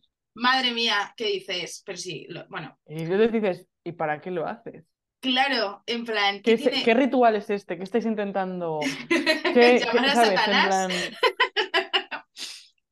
no sé, Claro. ¿es, es algo que tiene que ver con, con, con llegar a ser un hombre o es otra cosa? No sé, ¿e- ¿es un, es un momento de bonding? ¿Qué Claro. Es que por, por eso te digo, o sea, si a mí me dicen que es un grupo organizado, o sea, que eran unos amigos organizados, dices, pues qué maduros para su edad, que por lo menos se turnaban, ¿no? Dices, joder, qué grupo más organizado, mira qué, qué, qué muchacho O más se reparten las habitaciones. Esto no lo he oído porque, claro, tan- en, en nuestra época adolescente las casas no tenían tantos ordenadores. Pero si cada uno se pone en una habitación, eso ya es otro nivel más. Eso ya es como, mirales, apañados. Quedaban Eso ya es feo. Eso. Claro, no, pero yo, o sea, a mí, a mí me da una red flag gigante si, si, si yo estoy conociendo a alguien y de repente le digo, tengo cuatro preguntas para ti. O sea, primero, ya, si te dejas los calcetines, no tenemos nada que hablar. O sea, no pasamos a la Buah, siguiente tía, pues tú y yo nunca. Ya nunca. ¿Tú te dejas Yo los calcetines? siempre, yo, yo tengo, a veces sí, a veces no. Depende del frío que haga. Porque yo soy súper friolera, tía. Súper, o sea, a mí me entra frío. Es que si no, no me puedo, o sea, me tengo que tapar con la manta, porque lo paso Ah, súper mal. vale. Que me empieza a doler la tripa, ¿sabes? Ah, el frío, vale. o sea, ese nivel Vale, mal. o sea, mal. bueno. Acepta- Entonces Claro, yo, eso, yo te dejaría que te no dejaran los calcetines. beneficio de la duda. A tu, a- a- cuando les haces el interrogatorio les, les pides que por qué se dejan los calcetines. Claro, eh, mira, hay un porcentaje que se lo deja por frío. Hay otros que te ponen la excusa de la fricción, porque todo es bien sabido que el- la seda, las sábanas de seda están a buen precio. ¿sabes? Ok. Claro, todo, todo- ¿quién no Pero- tiene sábanas de seda en su casa? ¿Quién- Pero todo el mundo, cuando haces deporte te tienes que quitar los calcetines. Esto lo sabe todo el mundo. Pues Si los a, haces descalzo. a mí el porcentaje que te dice, no, pero yo me los dejo por fricción. ¿Y tú?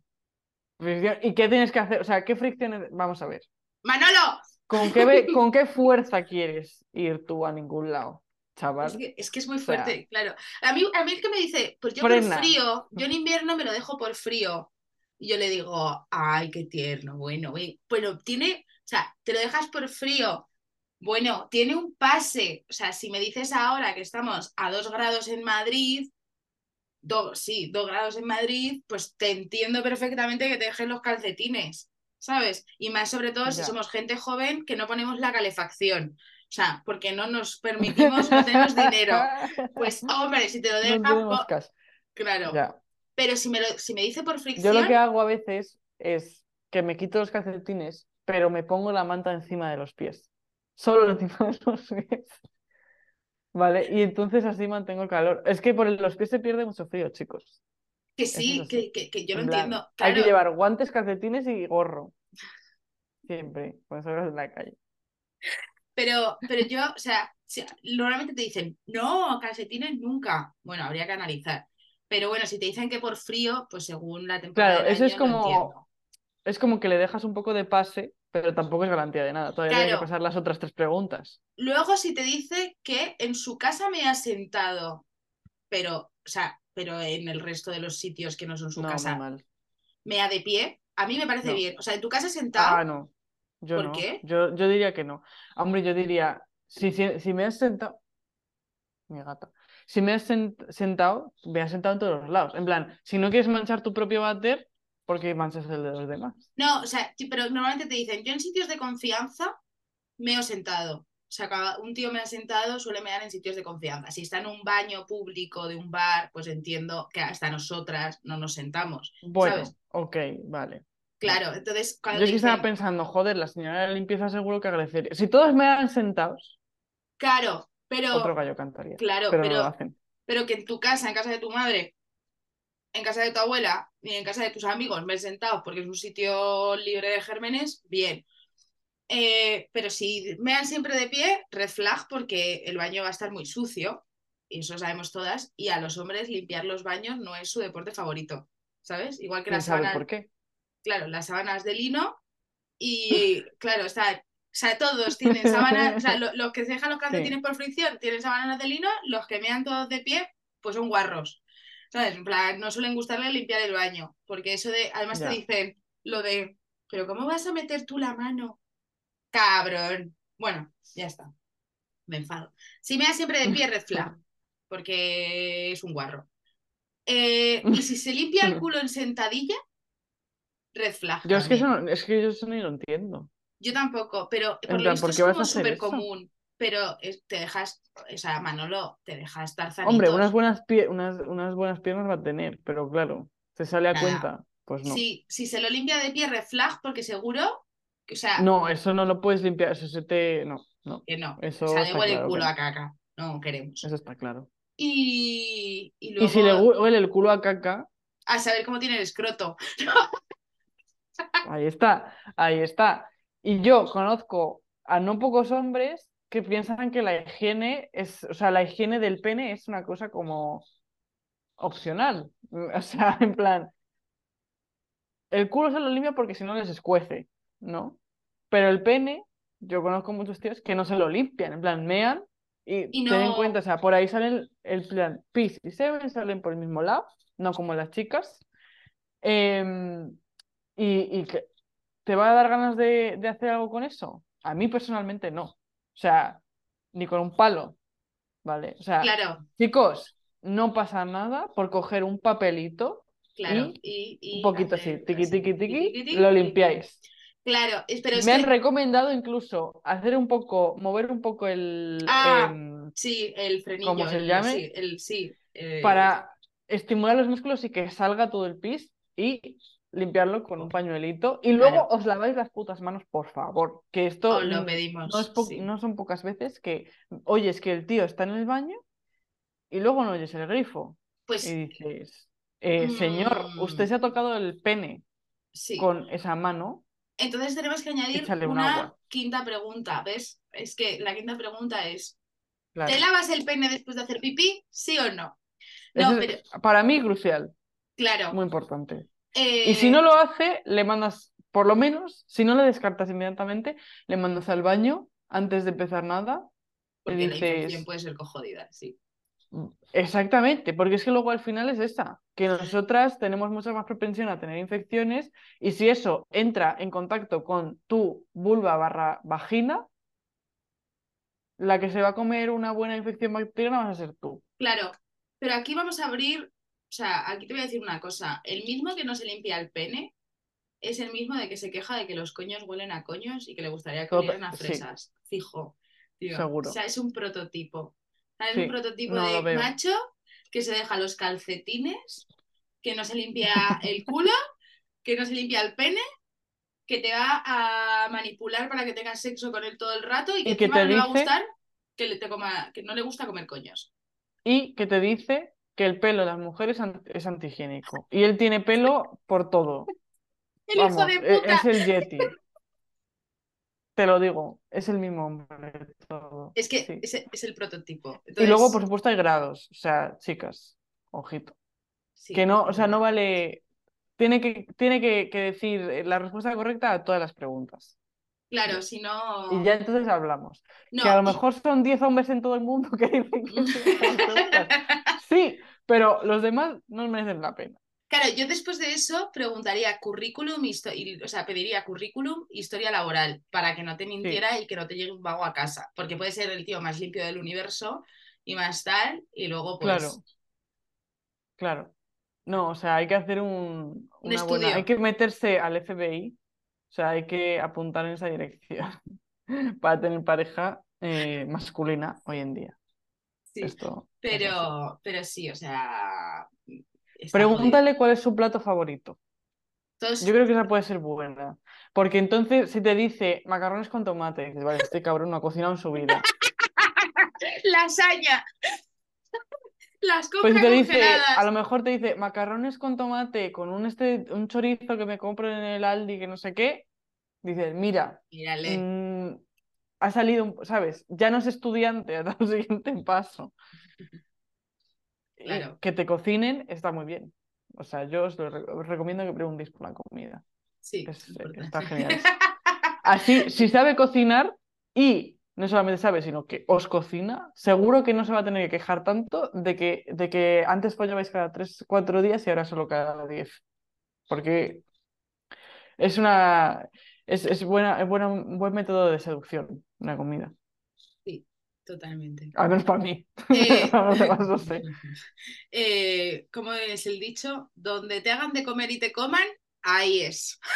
Ese es un dicho, muy bien. Bueno, eh, y volviendo a la comida, eh, podemos Perdón, recuperar sí. el tema del libro que nos hemos ido completamente Perdón, fuera. sí. Eh, y no sé ni cuánto tiempo llevamos, o sea, debemos estar hablando muchísimo tiempo. sí. Pero bueno, em, a mí la verdad, el libro me parece que trata temas súper importantes. Eh, o sea, obviamente la gordofobia la trata, eh, trata lo que es em, el trauma. Y cómo diferentes personas re- reaccionan de manera distinta.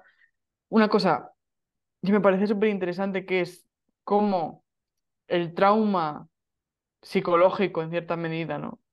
Se, se mm, proyecta sobre el cuerpo, ¿no? En plan, ella sufre esa violación, que obviamente es un trauma físico también, pero lo que le queda a lo largo de los años es ese trauma psicológico, psicológico, psicológico y eso se transporta a su cuerpo, su cuerpo lo manifiesta. Y creo que en el caso de Roxanne puede ser sus problemas con la comida y su sobrepeso, etcétera. Con otras personas es otra, son otras cosas, pero que muchas veces el cuerpo lo sufre, o sea, el estrés lo manifiestas a través del cuerpo, eh, la, autolesión, ¿no? Em, el autocastigo, que también eso lo ligaba un poco, por eso, o sea, que es que no me ha salido muy bien, pero por ahí es por donde quería venir cuando he comentado lo del BDSM, ¿no? Porque ella, tal y como lo relata, suena un poco a que ella se autocastiga hmm. a través de eso. O sea, no es, algo liberador para ella, es un castigo.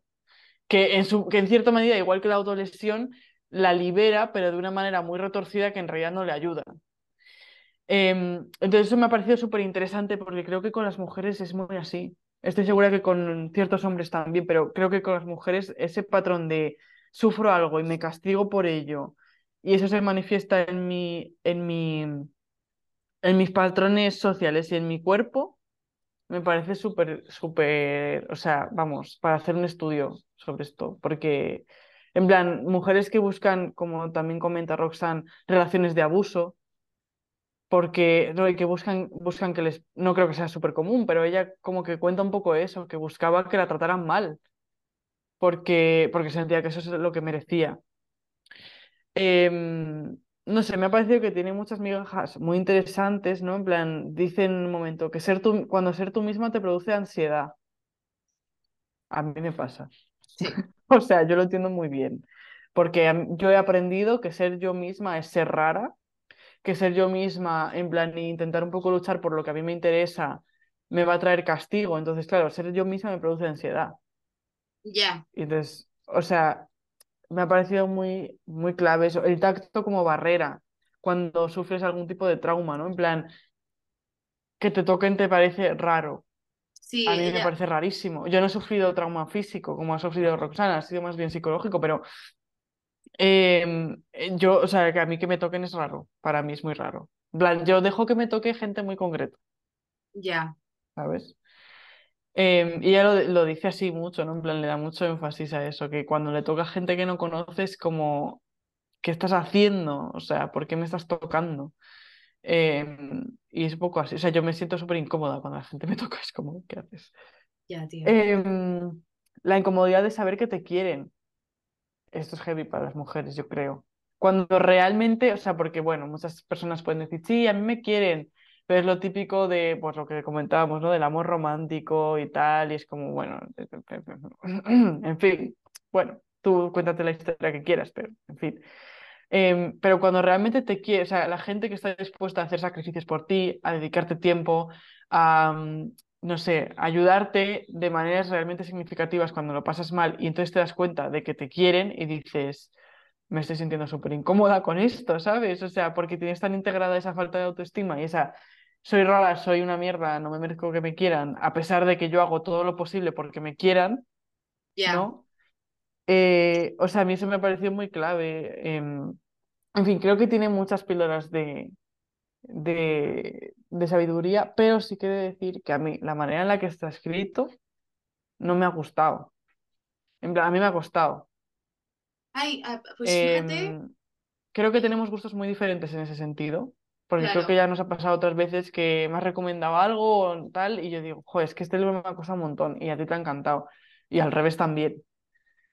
Eh, a mí me ha costado, me ha parecido un poco repetitivo. Creo que también quizás lo que buscaba la autora, ¿no? Porque ella como que cuenta, ¿no? Esa obsesión con la comida, la repetición de la comida y como la rutina, o sea, como el ritual y todo eso, entonces pensaba que a lo mejor era un recurso estilístico que a mí no me ha gustado. A ver, creo, a mí, a mí me ha gustado, o sea, me ha parecido repetitivo también, pero porque yo creo que le da como, va a o sea, está como modo diario, por decirlo de alguna manera. Mm. Entonces son como páginas muy cortas, o sea, no es, o sea, no tienes un capítulo de o sea, no tienes un extracto de 20 páginas, son cuatro, como cinco, como mucho, mm. algunas uno, uno y medio, tal. Entonces, creo que eh, a mí la sensación que me ha dado es que está escrito como en un. con. es su escritura de darle vueltas a algo y empezar y ir ordenándolo un poco. Y es verdad mm. que de repente te salta de un tema a otro y de repente vuelve al anterior y de repente, o sea, creo que me ha parecido fácil de leer, porque como es tan corto, se te hace rápido leerlo. porque es como tal. Pero sí que me ha pasado lo de la Sí, es muy, repetición. o sea, fácil de leer es, no, no es que te pierdas ni nada. No, lo que pasa es que sí que es Em, repetitivo, entonces estás todo el rato como diciendo, eh, joder, pues esto ya la comenté, o sea, esta historia, o sea, este, o sea, esto lo he leído hace 30 mm, extractos, ¿sabes? Eh, pero claro, empieza igual, pero luego creo te, que, te va por otro lado. Creo que lo que ocurre, o sea, no, no sé si me lo estoy inventando o lo leí en algún lado, que son eh, fragmentos de, de cosas que haya escrito para periódicos y que las, los ha como juntado. Entonces, quizá por eso es que se hace repetitivo o que hay cosas que trata de la misma, ma- en plan, que empieza en el mismo punto, pero luego se desvía porque el otro ya lo había comentado. En fin, creo que quizá ser, eso es lo que tiene un poco que ver con eso. A mí he de decir que me cuesta muchísimo el estilo periodístico.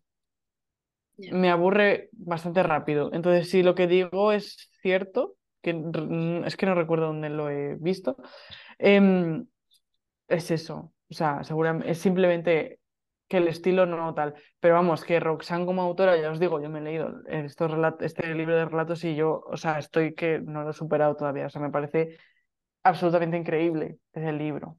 Entonces, que a mí no me haya gustado este libro en concreto no quiere decir nada. O sea, bueno, para empezar porque es mi gusto personal, pero para seguir porque no representa todo lo que ha escrito la autora tampoco. Claro, o sea, yo creo que a lo mejor te lees mala feminista y no es del mismo palo, o sea, creo que eh, a mí, a mí sí que me ha gustado, pero porque creo que lo veo en plan, como si no conoces a la autora y tal, porque como no tiene una continuidad, entonces te permite que si te cansa el libro en algún momento, porque digas, tío, pues este género, o sea, esta- este género, esta manera de estar escrito no me gusta, lo puedes soltar poniéndole un un marcapáginas y dentro de dos semanas pues no tengo nada que leerme, voy a darle otra oportunidad y puedes seguir ya no tiene continuidad al uso, no es mm. capítulo 1 me pasó, capítulo 2 no, sino que es como te empieza hablando de, o sea, es que el primer capítulo te está hablando de que la van a hacer una gastroscopia, que está como en un, en un sitio para hacer una gastroscopia. Y es como, wow, ¿sabes? Mm, de repente te salta con su infancia y su familia y no sé qué y no sé cuántas y de repente te cuenta su violación y de repente se, va como un par de... Otra cosa, sí. Sí. Es- Em, vale, y para cerrar, ya me he apuntado aquí una pregunta en todo el medio de mis notas, Vale. que em, quizás nos da para otro podcast entero, pero bueno. Yo digo mucho, ¿no? Esta idea de hay que derro- derrocar em, como el canon de belleza, hay que expandirlo, hay que tal y cual. O sea, como que se habla mucho de intentar cambiar la belle- lo que se considera bello o eh, incluso eliminar el concepto belleza, o sea, que la belleza no sea importante. Y yo quería preguntar, ¿tú crees que alguna vez el cuerpo y la belleza, en plan, la belleza del cuerpo, dejará de importar? Eh, tú y yo no lo vamos a ver. Tú y yo no lo vamos a ver y nuestros hijos, la generación de las que serían nuestros hijos no lo va a ver. Pero sí es verdad que se está trabajando mucho Y de hecho, yo creo que ya hay en ciertos sitios donde el currículum mejor sin foto, ¿sabes? En plan Mm, de... Pero eh, por otra parte tenemos el contrapunto de las redes sociales y lo importante que es salir bien y tal y no sé qué. O sea, mm, no todo el mundo, o sea, tú examinas muchísimo las fotos que publicas en redes sociales o que mandas todo el rato, no mandas. O sea, todas, todas y todos lo hacemos, ¿no? ya, Entonces, mm, em, sí que es verdad que veo que se difuminan ciertas líneas porque que- creo que no le damos tanta importancia cuando conocemos a alguien, no vamos ya con la idea preconcebida de, mira este puto gordo, cabrón, ¿sabes? O esta puta gorda, eh, que no, que seguro que, ah, imagínate, vas a cenar a un grupo de con un grupo de amigos y viene gente que no conoces y esa gente que no conoces viene un gordo. ¿Sabes? O una gorda. Eh, antiguamente eh, todo el mundo pensaba en la mesa, Buah, esta se va a poner o este se va a poner hasta las tetas de comer el puto gordo cabrón, no sé qué, no sé cuántas, ¿sabes?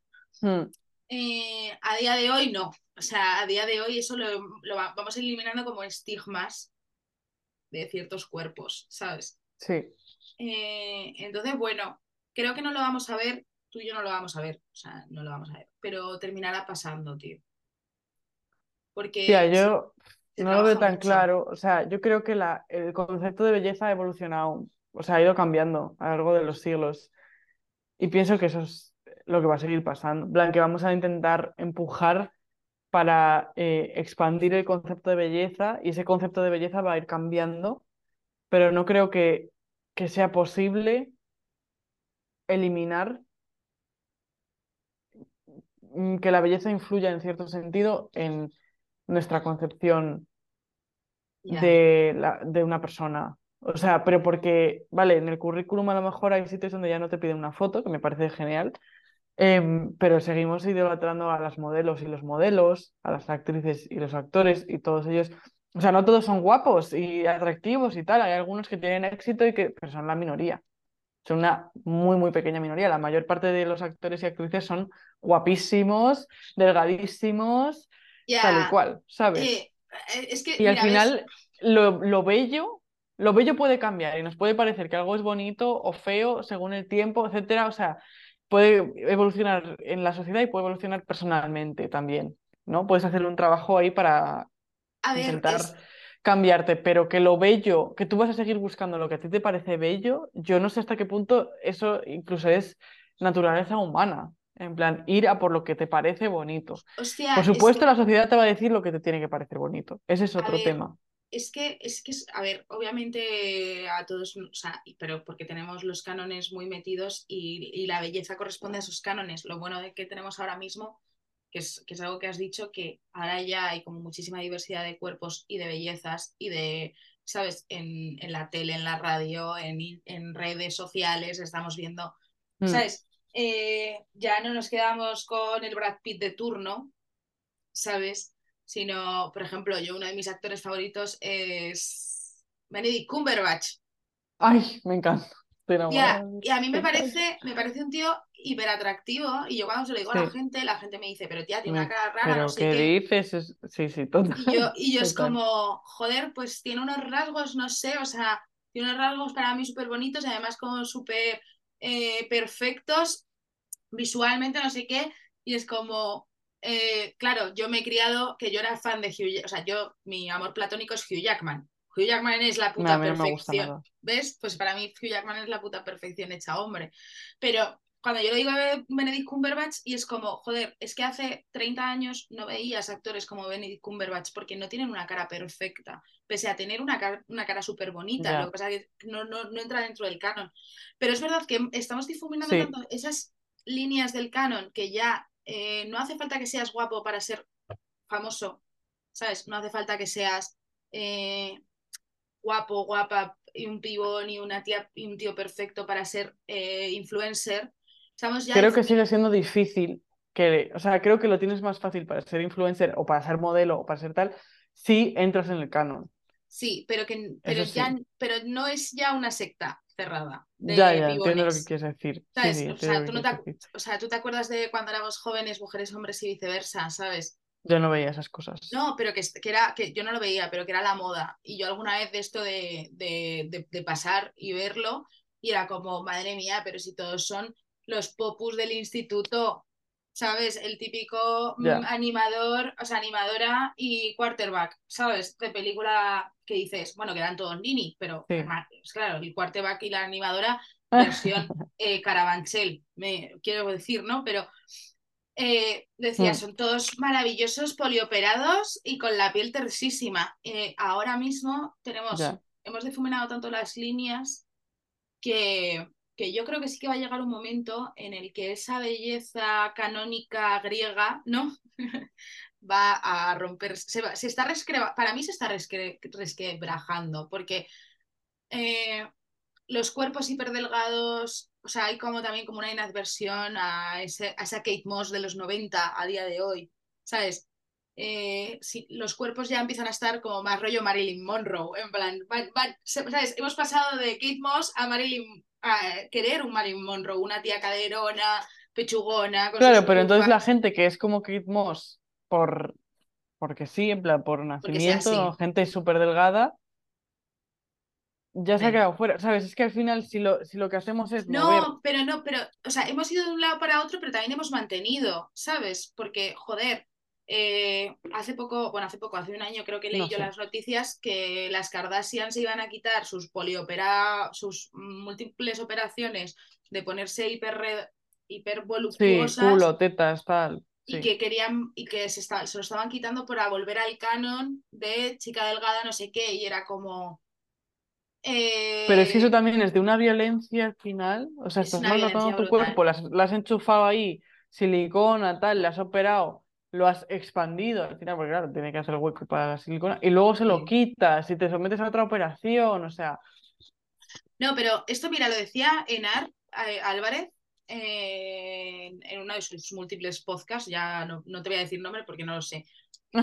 Que, claro, es que está- salen, salen todos, entonces no te sé. Eh, lo de los labios operados, que ahora la moda, o sea, estamos tan superditados a la moda, que ahora es como, eh, quiero los labios así, y ahora todo el mundo se sí. pincha los labios y no sé qué. Y es como, joder, lo raro, o sea, decimos, tenemos la libertad de hacernos las operaciones que nos dé la gana. Ya, bueno, es que nos están machacando, tía, constantemente con, eh, yo me meto en Instagram y, joder, fulanita se ha, puesto, se ha pinchado labios, eh, fulanita se ha pinchado labios, fulanita se ha pinchado labios. La que no se ha pinchado labios se hace el overlip, que se pone los labios a- hasta esta altura. O sea, ¿qué dices, tío? Hay una obsesión. O sea, ¿hasta qué punto somos libres? ¿Quién está decidiendo ahora que la Tú, la libre elección, bueno, Claro, ya, ¿quién sé lo- es- ya sabes lo que yo pienso de la libre elección. Sí, pero ¿quién está eligiendo ahora que la gente se opere, o sea, se ponga más labios, ¿sabes? En plan, porque ahora nos parece súper bonito tener unos labios gordos cuando hace 10 años Yo no- creo, te lo juro, ¿eh? que esto en parte es pura, pura especulación de mercado. En plan, eh, hace falta que, o sea, la gente gana dinero cuando las mujeres se ponen tetas, se ponen labios, se ponen culos, se ponen tal, se quitan grasa de aquí, todas estas cosas. Y ahora que ya lo han hecho, eso es como, como con las cremas y todo, ¿no? Ahora que has hecho esto, tienes que hacer lo contrario para que vuelvas al quirófano y vuelvas a, desem- ¿sabes? a echar aquí la pastuqui. Total. Em, el Botox es maravilloso, el qué, pero claro, tienes que ir cada X tiempo a enchufarte Botox porque si no, claro, cuando se te va, se te va. Em, etcétera, etcétera, ¿no? En plan, eh, necesitas esta crema para, em, para las arrugas de la cara. Vale, ya he gestionado las arrugas de la cara. No, pero es que también, fíjate que si te echas mucho de esta crema, eh, se te va a quedar la piel aceito- aceitosa. Ya. A ver, es verdad que estamos, pero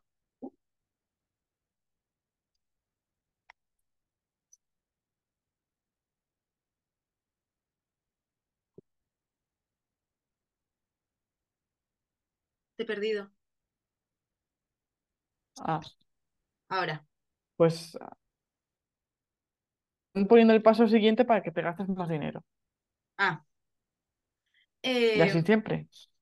no, pero, pero es como cuando yo, yo era adolescente, en los 2000, eh, la gente se hacía las cejas una línea. ¿Te acuerdas? La línea, en plan. Mm, Sí, Y, yo lo pasaba muy mal porque es que mira mis cejas, ¿sabes? O eh, hola, sí. Sea, yo soy la, la cara de Levin eh, de España y con menos dinero, pero bueno. Claro, yo lo pasaba muy mal porque, o sea, a mí me hacían unas depilaciones con cera aquí horrorosas, que yo veo fotos, yo tengo fotos con 17 años que tú me ves la cara y dices, la cara no es la mía. O sea, a mí me ha costado muchísimos años y no me han crecido ni la mitad, porque yo también tenía, mi- yo, yo tenía aquí mis dos gatetes, ¿sabes? Tumbados.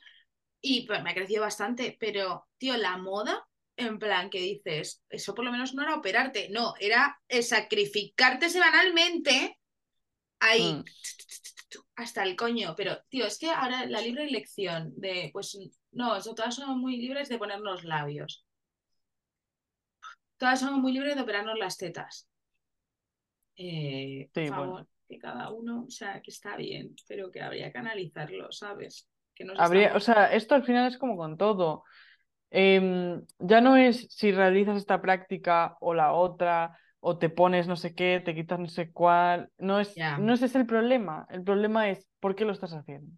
Al final eso es, creo que lo que lo que debería importarnos a la hora de analizar como feministas, pero también a la hora de nuestra, nuestro discurso individual, ¿no? O sea, personal con nosotras mismas. ¿Por qué?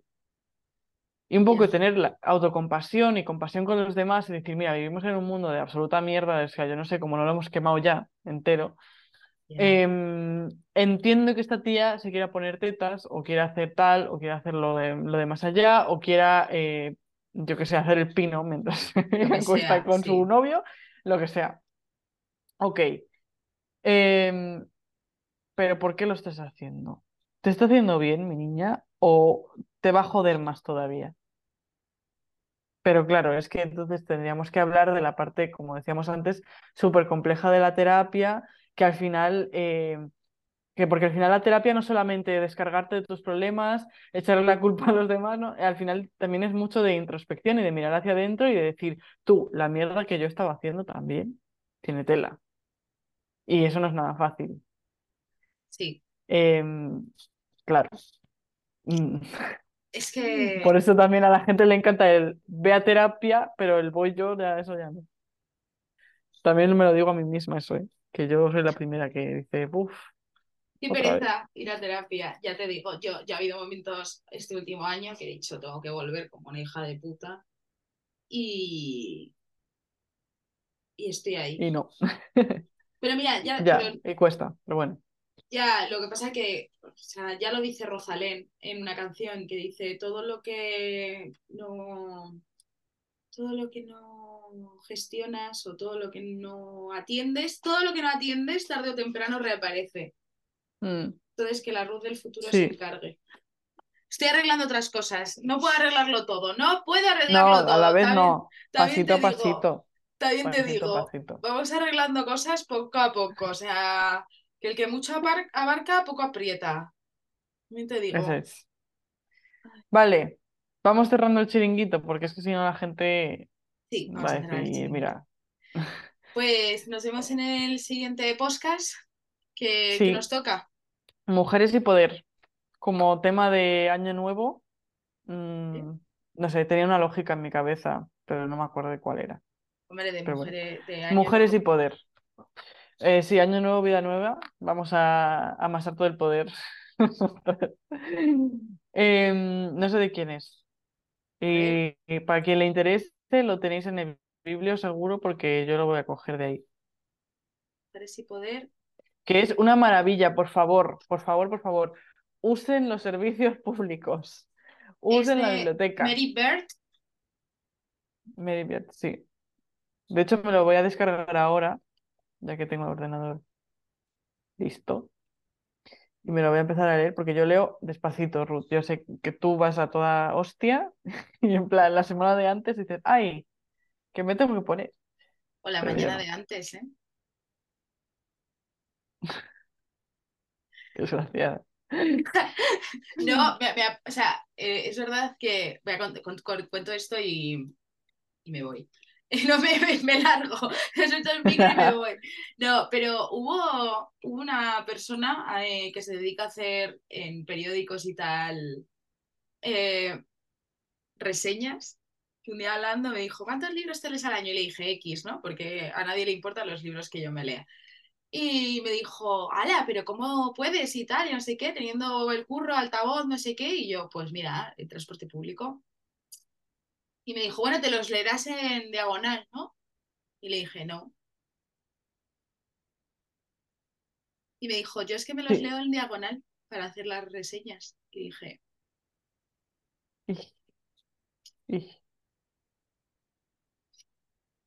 Tía, no te lo vas a creer, pero la gente ha usado demasiado los sistemas públicos, ¿eh? Y el librito no está disponible hasta el 21 de enero. Me cago en la leche. Me lo habéis robado. Que no sepáis. ¿Y ahora yo qué hago? Bueno, no sé, ya me eh, buscaré la vida. Hostia. Mm, eh, no lo sé. A lo mejor conozco otra biblioteca. Ya, ¿eh? Y si me lo leo en alemán, ¿te imaginas? no sé quién. No.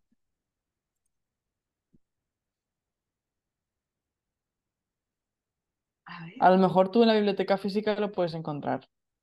yo seguramente. Bueno, ya me buscaré la vida. mm, no pasa nada. Vale, Nos despedimos. sí, hasta, hasta el siguiente. Espera, que Hasta el corto. siguiente. Eh, nos vemos. Chao.